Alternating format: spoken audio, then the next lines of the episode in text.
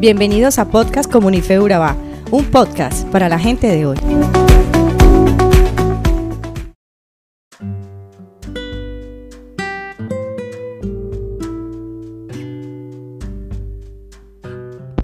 Hola, ¿cómo estás? Te extiendo un cálido saludo. Hoy estamos iniciando una serie de episodios que hemos titulado Esenciales de la vida cristiana porque sabemos que es importante tener las bases correctas para edificar una mejor vida de la mano de Dios. Y en este primer episodio vamos a hablar de la Biblia. Definitivamente la Biblia es uno de los libros más influyentes en la historia de la humanidad. En ella se exploran las grandes preguntas de por qué existimos. También ha inspirado a muchas personas a hacer cosas asombrosas y cuando se estudió de la forma incorrecta también confundió a muchos otros. Probablemente tengas una por ahí guardada en algún lado o exhibida tal vez en una parte especial de tu casa. Entonces la pregunta que nos hacemos en el episodio de hoy es, ¿qué es en realidad la Biblia? Bueno, la Biblia es una pequeña biblioteca de libros que surgieron todos de la historia del antiguo pueblo de Israel. Y de cierta forma, ellos eran como cualquier otra civilización antigua. La diferencia es que entre ellos existió una larga línea de individuos llamados profetas y ellos veían la historia de Israel como diferente a las demás civilizaciones. La veían como una parte central de lo que Dios estaba haciendo por toda la humanidad. Y estos profetas eran genios literarios. Ellos usaban de manera experta el lenguaje hebreo para escribir historias épicas y poesía muy, muy sofisticada. Eran maestros de la metáfora y de la narrativa y utilizaban estas técnicas para explorar las preguntas más complejas de la vida acerca de la muerte y la vida misma y las luchas del ser humano. La realidad es que hay muchos autores diferentes que contribuyeron en escribir este maravilloso libro y estos textos fueron producidos en un periodo de más de mil años, empezando con los orígenes de Israel en Egipto hasta el establecimiento de su reino y su primer templo, pero eventualmente fueron conquistados por los babilonios quienes se los llevaron cautivos. Luego, en un momento crucial de su historia, muchos israelitas regresaron a su tierra, construyeron el segundo templo, reformaron su identidad y es aquí cuando las escrituras judías empezaron a tomar la forma en las que las tenemos hoy en día en nuestras manos. Ahora, ¿qué hay en la Biblia? En hebreo se llama por un acrónimo conocido como Tanakh, y la T es por Torah, que a veces es llamada la ley, y estos son los primeros cinco libros con la historia del nacimiento de Israel, del pueblo de Israel. Ahora, la N es por Nevi'im, una palabra hebrea para profetas, y esta sección consiste en los libros históricos que cuentan la historia de Israel desde el punto de vista de los profetas. Y luego tienes los libros poéticos que también escribieron los mismos profetas. La K es por Ketubim, una palabra hebrea para escrituras. Y esta es una colección diversa de libros poéticos, libros de sabiduría y más narrativa. El pueblo judío cree que a través de todas estas obras literarias Dios le hablaba a las personas. Así que hay muchos tipos distintos de textos escritos en un periodo de tiempo muy largo. La pregunta es por qué los juntaron en la forma en que los conocemos hoy. Todos estos textos juntos cuentan una historia épica sobre cómo Dios está trabajando a través de este pueblo para traer orden y belleza al caos de nuestro mundo. Y todo ello culmina en la esperanza de un nuevo líder, quien vendría y renovaría toda la creación. Lo que pasa es que el Antiguo Testamento termina y este líder nunca llegó, así que es una obra escrita de manera experta, pero le falta el final. Sin embargo, luego, unos pocos siglos después, un profeta judío llamado Jesús de Nazaret entra en escena. Él decía que estaba continuando la historia del Antiguo Testamento, así que Jesús hizo un montón de cosas geniales. Incluso fue asesinado y sus seguidores testificaban sobre su resurrección de los muertos. Dijeron que Jesús era ese líder tan esperado quien restauraría el mundo. Así que sus seguidores más tempranos, llamados apóstoles, compusieron nuevas obras literarias acerca de la historia de Jesús.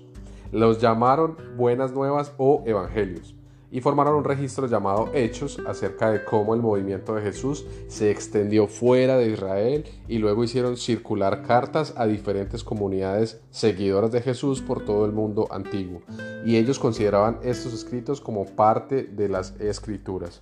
Los apóstoles escribieron todo esto como el cumplimiento de la historia épica que se encuentra en el Antiguo Testamento. También creían que Dios le estaba hablando a su pueblo a través de estos textos, al igual que por las escrituras de Israel.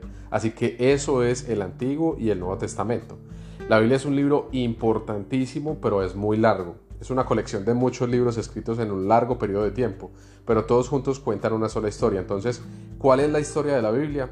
Bueno, comienza presentándonos a una hermosa el autor de toda la realidad, un ser llamado Dios, y él tiene el poder de tomar el oscuro caos del mundo no creado y traer orden y belleza y un jardín lleno de vida.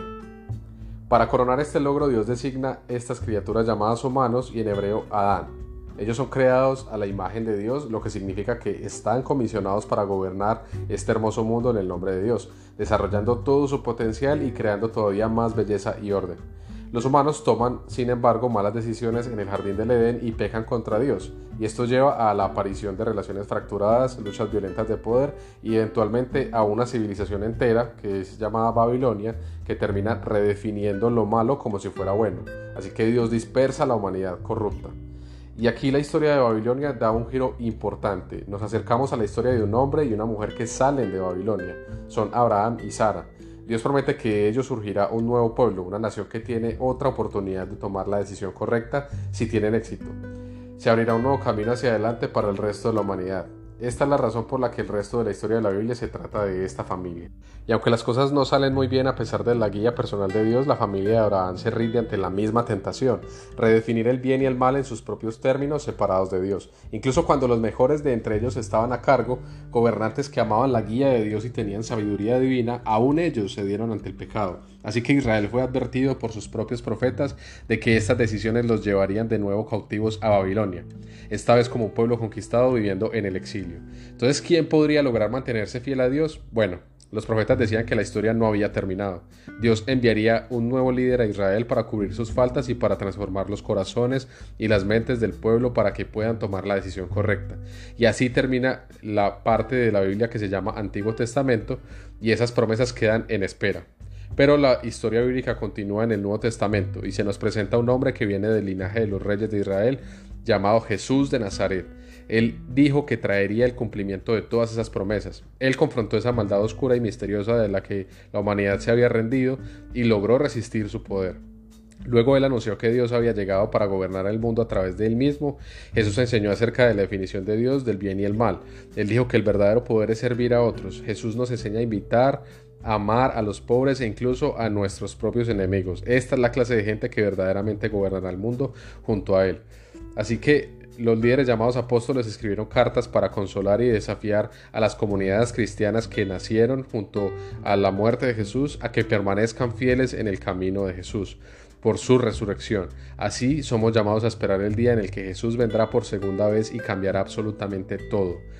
Tal vez esto no lo sabías, pero la Biblia finaliza apuntando hacia el futuro aquel día cuando todo lo malo será corregido, cuando el mal será erradicado por completo. El cielo y la tierra se unirán y la humanidad podrá gobernar el mundo juntos en el amor y el poder de Dios, siguiendo a Jesús como máximo referente. Entonces, para concluir, la Biblia tiene el poder de transformar tu vida. Cuando dedicas tiempo a estudiarla y pides a Dios que te ayude a entenderla, al mismo tiempo que abres tu corazón y te dispones a creer que Dios tiene un mejor plan para tu vida, entonces ahí es donde viene el cambio. No esperes más para iniciar ese viaje de sabiduría, amor y arrepentimiento que te está esperando al estudiar la Biblia y conocer mejor a Dios. Espero que este episodio haya sido de bendición para tu vida y que puedas compartirlo con las personas que crees que puedan necesitar entender un poco mejor de qué se trata la Biblia. Un abrazo y Dios te bendiga.